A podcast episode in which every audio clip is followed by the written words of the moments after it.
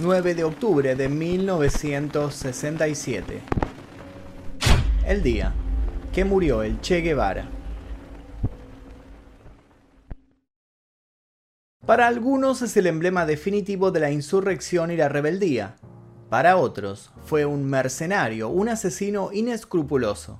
Se convirtió en el hombre de confianza de Fidel Castro en la histórica Revolución cubana y luego se separó del líder revolucionario para perseguir su sueño de esparcir las semillas del antiimperialismo por toda América. Su cara sigue apareciendo en remeras, banderas e insignias. Pero, ¿qué hay detrás de la figura del hombre de la barba enmarañada y una estrella en la boina? En junio de 1967 sonó el teléfono del agente cubano de la CIA, Félix Ismael Rodríguez. Atendió sin saber que en ese momento le encargarían la misión que lo volvería famoso. Las instrucciones fueron muy simples. Dos desertores habían develado la presencia de uno de los hombres más buscados del mundo en Bolivia. Su tarea era ir, capturarlo y llevarlo con vida a Norteamérica. Sin perder tiempo, Bolivia y Estados Unidos firmaron un memorándum para crear, organizar y entrenar al segundo Batallón Ranger, destinado a ejecutar operaciones de contrainsurgencia en la selva. El 1 de agosto, Rodríguez ya estaba en La Paz, bajo la identidad encubierta del empresario Félix Ramos. Rodríguez se instaló en la zona de combate y procedió a torturar a los prisioneros. Era famoso por el éxito de sus interrogatorios y por la eficacia de sus rastrillajes, dignos de un sabueso. No tardó en ir dando con diferentes facciones del grupo insurgente. A todos pudo sacarles alguna información vital y paso a paso se fue acercando a su objetivo. Finalmente, el 8 de octubre, anudando cabos y confiando en su instinto, envió de casa al batallón a la zona de la higuera. Las buenas noticias no se hicieron esperar. El Che Guevara había sido herido y capturado. Rápido Rodríguez se dirigió a donde lo tenían apresado. Encontró al revolucionario tirado al lado de dos cadáveres, amarrado de pies y manos. Tenía un balazo en la pierna entre el tobillo y la rodilla. Rodríguez se encontró con un Guevara desafiante y orgulloso que ante el intento de diálogo soltó un seco. A mí nadie me interroga. Poco a poco, sin embargo, logró persuadirlo y tras desamarrarlo, entabló una conversación con él. Todo parecía marchar bien, pero entonces las cosas empezaron a irse de control. Al mediodía, según su propia declaración, Rodríguez recibió la orden del presidente René Barrientos de asesinar a quien había sido el entrañable compañero de Fidel Castro. La versión de la CIA es que trataron de evitar que esto sucediera. Otros dicen que esa versión solo existe para ocultar un fusilamiento ilegal por parte de la agencia. La verdad probablemente nunca saldrá a la luz. Rodríguez sostiene que en ese momento le pidió perdón a Guevara, que inmediatamente entendió su fatídico destino y asintió. Acto seguido, Rodríguez le comunicó al sargento Marcelo Terán que sería el encargado de apretar el gatillo. Cuenta la historia popular que Guevara, al ver a Terán, le dijo, Póngase sereno y apunte bien. Va usted a matar a un hombre. Acto seguido, herido como estaba, se levantó. Terán retrocedió dos pasos, intimidado y sin mirar, disparó. Las primeras balas en ráfaga hirieron al otro en las piernas, tumbándolo y haciéndolo gritar de dolor. La segunda ráfaga fue certera, brazo, hombro y corazón. A las 13.10 del 9 de octubre de 1967, mientras Ernesto Guevara de la Serna moría, el mito del Che cobraba vida. Ernesto Guevara Lynch era bisnieto de uno de los hombres más ricos de Sudamérica y su árbol genealógico incluía familiares de la nobleza irlandesa, además de la española. Por su lado, Celia de la Serna contaba entre sus antepasados a quien había sido virrey del Perú colonial. Ernesto y Celia, dos miembros de la alta sociedad, serían los padres del pequeño Ernesto Guevara, que terminaría siendo un ícono para los más pobres. La vida del que sería el Che es polémica desde el momento cero. En su certificado de nacimiento figura el 14 de junio de 1928, y en el mismo se aclara que el niño había sido siete mesino. La realidad fue otra. Cuando Celia quedó embarazada, ella y Ernesto padre aún no se habían casado, por lo que decidieron ocultar todo el asunto. Las nupcias se llevaron a cabo un tiempo después y luego el nacimiento del pequeño, que habría sucedido tras una gestación normal que se había mantenido en secreto. De algún modo el Che se había enfrentado a las autoridades y había tenido que permanecer oculto desde sus primeros días. Años más tarde, forjaría revoluciones enteras utilizando el mismo método. A los dos años el niño fue diagnosticado de asma. Ese hecho sería trascendente para su vida en muchísimos niveles. Los ataques fuertes e intensos lo obligaron a pasar semanas y semanas postrado, por lo que su formación escolar fue en parte solitaria, autodidacta y estuvo signada por un gran amor por la literatura. Los médicos le recomendaron a los padres del pequeño un clima seco para tratar de paliar los ataques, por lo que la familia Guevara se mudó a Alta Gracia, Córdoba, donde vivieron hasta 1947.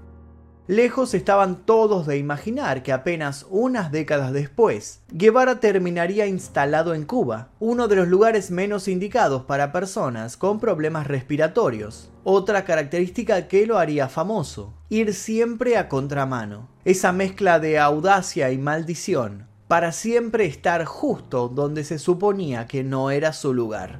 En Alta Gracia el joven practicó deportes variados a pesar de su diagnóstico. En la escuela de su localidad se esforzó por llamar la atención y mostrarse intrépido como los personajes de sus libros de aventura. No quería que al verlo delgado y con un inhalador siempre en la mano lo consideraran débil. A pesar de su sobrada inteligencia, sus notas fueron mediocres. Había en él una fría capacidad para entender las cosas que lo rodeaba, pero también había una negativa a mostrarse aplicado. No sentía necesidad de mostrarles a los demás lo que sabía, a menos que el tema le interesara de sobremanera. Entonces sí, exponía concienzudos y aguerridos discursos, y cuando las palabras no bastaban, no dudaba en usar sus puños. Ese carácter ambivalente en el que la palabra y la violencia convivían lo hicieron acreedor de una fama muy particular que lo acompañaría por el resto de su vida. Muchos aún se preguntaban cómo era posible que ese hombre que se mostraba tan atinado y sensible en sus presentaciones frente a la ONU fuera a la vez capaz de fusilar a quien considerara un traidor. El pensamiento político de Ernesto Guevara comenzó a formarse en la década de 1930. La Guerra del Chaco, la Guerra Civil Española, la Segunda Guerra Mundial y finalmente la Guerra de Corea tuvieron mucha influencia en su juventud y adolescencia. Cuando llegó a la universidad algunos de sus compañeros lo definían como un progresista liberal. Ernesto criticaba abiertamente al comunismo debido a su sectarismo. A pesar de no estar del todo de acuerdo con la izquierda, su pensamiento antiimperialista siempre estuvo presente desde una temprana edad. A pesar de estar a favor de muchas de las consignas planteadas, nunca participó en las marchas estudiantiles. Su postura era muy clara, en una marcha solo se conseguían chichones. Prometió participar en marchas cuando le permitieran llevar un arma con la cual enfrentar a sus represores. Así se gestaba en él, lenta pero firme, la idea de una revolución armada. Con afán de sentirse útil para el resto, en 1947 Guevara inició sus estudios universitarios de medicina en la ciudad de Buenos Aires. Su época universitaria estuvo interrumpida solamente por sus famosos viajes, viajes que terminarían sellando su destino. El primero de esos viajes de seis semanas lo realizó por el norte de Argentina. Al final del mismo había recorrido una increíble distancia de 4.500 kilómetros, valiéndose de una vieja bicicleta a la que había colocado un pequeño motor. El objetivo principal del viaje era llegar a San Francisco de Chañar, cerca de donde vivía de joven, para visitar a un gran amigo suyo, Alberto Granado.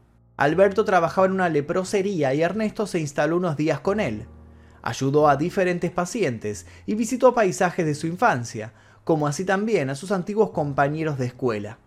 El viaje estuvo hasta ese momento surcado por la nostalgia, pero no había en él mayor revelación, hasta que Ernesto atravesó las provincias más pobres de Argentina.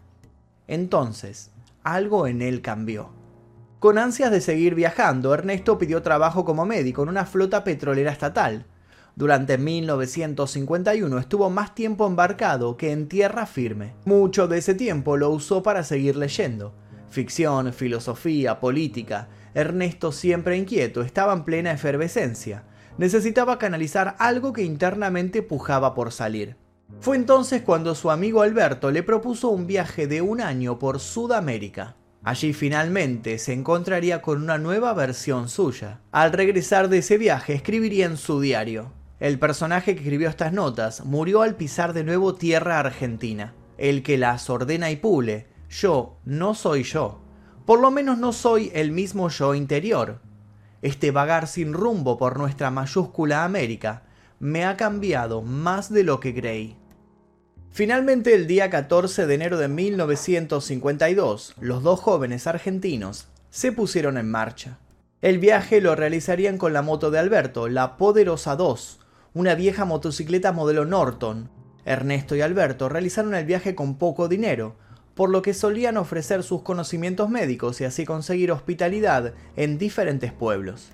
La verdadera importancia de este viaje radicó en el cambio de pensamiento de Ernesto tras estar en contacto con la pobreza más extrema.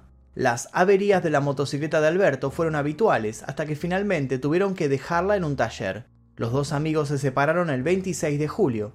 Alberto quedó trabajando en Caracas y Ernesto volvió a Buenos Aires para acabar con sus estudios universitarios, cosa que hizo en tiempo récord. Solo deseaba una cosa, volver a irse. Quería seguir conociendo eso que otros tanto se esforzaban por ignorar u ocultar. El cuarto y último viaje iniciático que realizó Guevara comenzó en julio de 1953, acompañado de su amigo Carlos Calica Ferrer. Salieron de Buenos Aires en tren rumbo a Bolivia. En La Paz, ambos pudieron ver los movimientos revolucionarios que había por aquel entonces. Durante este viaje Ernesto conoció a otros jóvenes de distintas ideologías. Todos ellos vivieron durante una temporada juntos en un apartamento. Finalmente Calica fue a Venezuela con Alberto Granado y Ernesto tomó camino a Guatemala. El pequeño país parecía un lugar ideal y armonioso, pero detrás de esta fachada de cordialidad se encontraba la verdad. Aunque la dominación española había terminado hacía siglos, en Guatemala aún existía una pequeña élite que manejaba los resortes políticos y económicos. Esto era algo normal en América del Sur. El imperialismo norteamericano tenía gobiernos títeres por todo el mundo que le daban exenciones y privilegios a sus empresas presentes en el lugar. En el año 1944, militares y estadounidenses con pensamientos democráticos derrotaron al gobierno militar. En 1951, Jacobo Arbenz, uno de los militares que había participado en el derrocamiento del anterior gobierno, comenzó a realizar reformas profundas en la política de su país. Con esta política que muchas personas apoyaron, se ganó la enemistad del gobierno estadounidense, que junto a la CIA comenzó a planear un golpe de Estado para derrocarlo. Cuando Ernesto Guevara llegó a Guatemala en 1954, conoció a dos personas claves en su vida posterior. La primera, Hilda Gadea, una joven que trabajaba para el gobierno de Arbenz y que se convertiría en su primera esposa. También conoció a Nico López, un exiliado cubano. Ambos se estrecharon una gran amistad y Nico le dio el famoso apodo del Che, debido a la cantidad de veces que el argentino repetía esa palabra. En junio de ese mismo año, los Estados Unidos actuaron contra el gobierno de Jacobo Arbenz. En el fragor de los combates y los bombardeos, Ernesto salió y pidió que el gobierno repartiera armas entre la población civil. La lucha no duró más de dos semanas y los golpistas se hicieron rápido con el poder. Pero, ¿asunto terminado? Claro que no. La CIA estuvo al tanto de lo expresado por ese tal Che, e incluso se armó una pequeña carpeta con su nombre. En los años siguientes, esa carpeta pasaría a tener miles y miles de páginas. Tras medio año en Guatemala, Ernesto Guevara se mudó a México, en donde se reencontró con sus recientes amigos cubanos. Allí también se reencontró con Hilda.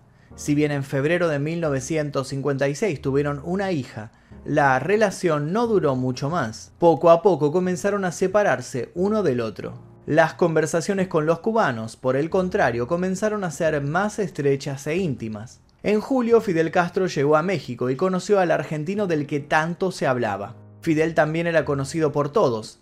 Era el portavoz de la revolución y por ese entonces aún era querido por Estados Unidos, que lo consideraba una esperanza contra la dictadura que se vivía en Cuba.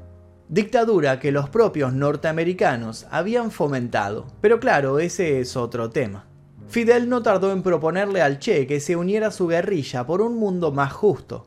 El Che, que ya había empezado a vivir las revueltas de primera mano, no tardó en aceptar. Pasaba finalmente a la acción luego de muchos años de teoría y reflexión. Fue también en México donde recibió su primer entrenamiento. No faltaron lecciones de tiro, ejercicio físico, preparación para sobrevivir a la intemperie. Ernesto, a pesar de su asma, logró sobresalir y rápido se posicionó como un gran ideólogo y estratega. Fueron 82 hombres los que el día 25 de noviembre salieron con dirección a Cuba. Instalada la guerrilla en Sierra Maestra, luego de unas cuantas bajas y unos infructuosos primeros pasos, Guevara se convirtió en lugarteniente de Fidel y mandó una de las dos columnas que salieron de las montañas orientales hacia el oeste. Su carisma y capacidad táctica lo convirtieron en un líder a seguir entre los suyos. A su vez, su lealtad con la revolución endureció su temple. No había modo de realizar aquello sin derramar sangre. Ernesto participó en la decisiva batalla por la toma de Santa Clara en 1958 y finalmente entró en La Habana en 1959, poniendo fin a la dictadura de Fulgencio Batista. El triunfo de la revolución, llevada a cabo con escasos medios, se vio facilitado por la insostenible situación del país en aquellos años. Pese a registrar la más alta renta per cápita de América Latina, la riqueza se concentraba en pocas manos. En el plano político, la corrupción, los mecanismos clientelares y la inoperancia se habían acentuado hasta límites insospechados. La economía cubana se basaba en el turismo, en las áreas urbanas y en una agricultura de carácter capitalista que había generado un numeroso proletariado rural, determinante también en el proceso revolucionario. Por otro lado, Cuba, por su cercanía con Estados Unidos, contaba con el privilegio de un acceso a la modernidad, por eso tenía para esa época la mayor cantidad de televisores y radios de la región. La comunicación a través de estos medios fue utilizada por los revolucionarios con grandes atinos. Luego de la revolución Estados Unidos, viendo que Fidel no pretendía seguir siéndoles funcional, se lanzó a la carrera de deslegitimarlo y demonizarlo. Comenzaba una enemistad histórica. El nuevo régimen revolucionario concedió a Guevara la nacionalidad cubana y le nombró jefe de la milicia y director del Instituto de Reforma Agraria en 1959, luego presidente del Banco Nacional y ministro de Economía en 1960 y finalmente ministro de Industria en 1961. Guevara siempre sostuvo a posteriori que su nombramiento como ministro de Economía siempre había sido un malentendido. Él había levantado la mano pensando que Fidel Castro estaba preguntando quién era un buen comunista, cuando en realidad había preguntado quién era un buen economista. La anécdota siempre despertó risas, pero para muchos testigos esto sucedió realmente. En aquellos años Guevara representó a Cuba en varios foros internacionales y viajó para conocer a diversos dirigentes de todas partes del mundo, haciendo las veces de diplomático. Siempre enérgico, se encargó de denunciar frontalmente al imperialismo norteamericano. En su ánimo no solo había fiereza, reinaban sus observaciones una enorme claridad. Con una profunda aceptación remarcó en más de una ocasión que morir o matar por una lucha justa era algo de lo que no se podía escapar. En una de sus presentaciones en la ONU, recibió un atentado con una bazuca, del que saldría ileso gracias a la mala puntería de quienes lo querían ver volar por los aires. A partir de ese momento se instalaron cortinas en la sala del Consejo de Seguridad con el objeto de proteger a los diplomáticos de los trozos de cristal en caso de otro ataque. En la tarea de la construcción en Cuba de una nueva sociedad, Ernesto se decantó por una interpretación original, creativa y no burocrática ni institucionalizada de los principios marxistas. Buscando un camino para la independencia real de Cuba, se esforzó por la industrialización del país, ligándolo a la ayuda de la Unión Soviética. Para muchos, un precursor. Para otros, un hombre con cierta astucia pero notablemente torpe al momento de llevarla a cabo. Su inquietud, sin embargo, le hizo abandonar Cuba en secreto en 1965 y marchar al Congo, donde luchó en apoyo del movimiento revolucionario en marcha. Sin embargo, esa misión sería mencionada por él como la historia de un fracaso. Dreke, que era subcomandante del médico argentino por esa época, recibió una propuesta que lo llevaría de vuelta al frente de batalla. El pedido era del mismísimo Fidel Castro, debía comandar una misión especial y reclutar a 100 jóvenes soldados que viajarían con rumbo desconocido. En la víspera de la partida, una sorpresa. Drake fue informado de que no estaría más al mando de la operación. Por orden de Fidel, dejaría su lugar a un comandante llamado Ramón, de quien el experimentado militar jamás había oído hablar. Claro que Drake se decepcionó, pero aceptó la orden. Ese mismo día fue llevado a una casa donde estaba el nuevo jefe. Drake descubrió que no solo nunca había oído hablar de él, sino que no lo conocía de vista. Fidel insistió en que hablaran un rato, asegurándole que sí se conocían. Drake miró los bigotes del hombre, su aspecto en general, se centró en su acento. No, definitivamente no lo conocía. Entonces Fidel estalló en carcajadas. Sin darse cuenta, Drake pasaba un examen impuesto por Fidel a los hombres que mejor conocían a Guevara. Es que Ramón no era otro que el mismísimo Che. Era importante para la misión que ni ellos se reconocieran entre sí cuando se disfrazaran. Drake quedó fascinado ante la habilidad de Guevara para caracterizarse. El 1 de abril de 1965, el equipo formado por Ramón, Drake y algunos otros inició un viaje rumbo al Congo en vuelos comerciales. Después de siete meses, tras constatar la poca unidad de los soldados africanos y la pérdida de apoyo internacional, el Che decidió a regañadientes cerrar el operativo. Esta no sería la primera ni la última vez que el Che se escabullía de quienes querían atraparlo, gracias a sofisticadas y bien logradas actuaciones. Tras dejar África, los compañeros no siguieron el mismo camino. Guevara mantenía vivo el deseo de exportar la revolución y organizó una nueva expedición. Esta vez, a Bolivia. No sabía, por supuesto, que aquella sería su última misión. Relevado ya de sus cargos en el Estado cubano y renunciando a la ciudadanía de ese país, con una carta en la que aparecería por primera vez su inmortal, hasta la victoria siempre, el Che Guevara volvió a América en 1966 para lanzar una revolución que esperaba que fuese de ámbito continental. Se había reunido en secreto incluso con Perón para pedir la adhesión del peronismo a su causa. Al frente de un pequeño grupo, el Che intentó poner en práctica su teoría, según la cual no era necesario esperar a que las condiciones sociales produjeran una insurrección popular, sino que podía ser la propia acción armada la que creara las condiciones para que se desencadenara un movimiento revolucionario. Pero en Bolivia, sin ningún respaldo popular en el mundo rural y sin apoyo de las grandes ciudades por el rechazo de las organizaciones políticas comunistas, las posibilidades de éxito menguaron drásticamente. Dado que el Che se había convertido ya en un símbolo para los jóvenes de todo el mundo, los militares bolivianos, luego de fusilarlo y con ansias de destruir su figura, hicieron correr la foto de su cuerpo sin vida. No sabían que a estas alturas el Che ya era inmortal. Los militares decidieron sepultar a Ernesto Che Guevara cerca del aeropuerto en una fosa común. Antes, le amputaron las manos para confirmar su identidad. En 1997 sus restos fueron localizados, exhumados y trasladados a Cuba. Allí fueron enterrados con todos los honores por el régimen de Fidel Castro. Según otras teorías, esos restos no pertenecían fehacientemente al médico argentino. En la actualidad, en la higuera, Bolivia, la figura del Che sigue siendo recordada por sus habitantes con reverencia, al grado de haber sido santificada.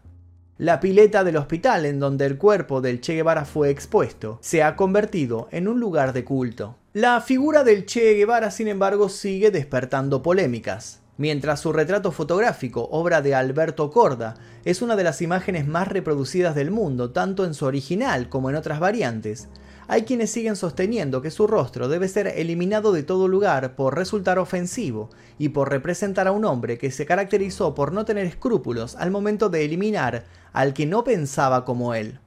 Otros agregan incluso que su pensamiento estuvo lejos de resultar iluminado, sino que por el contrario escondía una base tosca y rudimentaria que fue adornada con una pretenciosa heroicidad. La relación del Che con Fidel también divide aguas. Muchos critican a este último de haber abandonado al guerrillero argentino, y hasta se han elaborado teorías en las que se habla de una entrega del Che a la CIA por parte del líder cubano. Hoy en día su representación en la cultura popular lo excede, y no sería extraño para el propio Che, sabedor de los extremismos con los que se tejían las verdades encontrarse amado y odiado por partes iguales. Para citarlo por última vez, solo hay una cosa más grande que el amor a la libertad, el odio al que te la quita. No quedan dudas de que los males y abusos que supo denunciar con pasión existían y siguen existiendo. Pero, ¿dio libertades o las quitó? Solo podemos tener una certeza. La figura del Che Guevara nos pone en necesidad de tomar una postura. El contragolpe del imperialismo fue contundente y eficaz el Che Guevara se convirtió en todo un producto lleno de matices. Matices que en lugar de definirlo, le dieron una aura universal. Un revolucionario hecho para la cartera de la dama o el bolsillo del caballero, básicamente un producto digerido por los intereses de turno y finalmente distribuido a medida. Dicen que cuando lo atraparon el Che Guevara dijo, no me maten, valgo más vivo que muerto. Eso es porque no sabía la cantidad de merchandising pulcro que iba a generar su imagen de subversivo desalineado.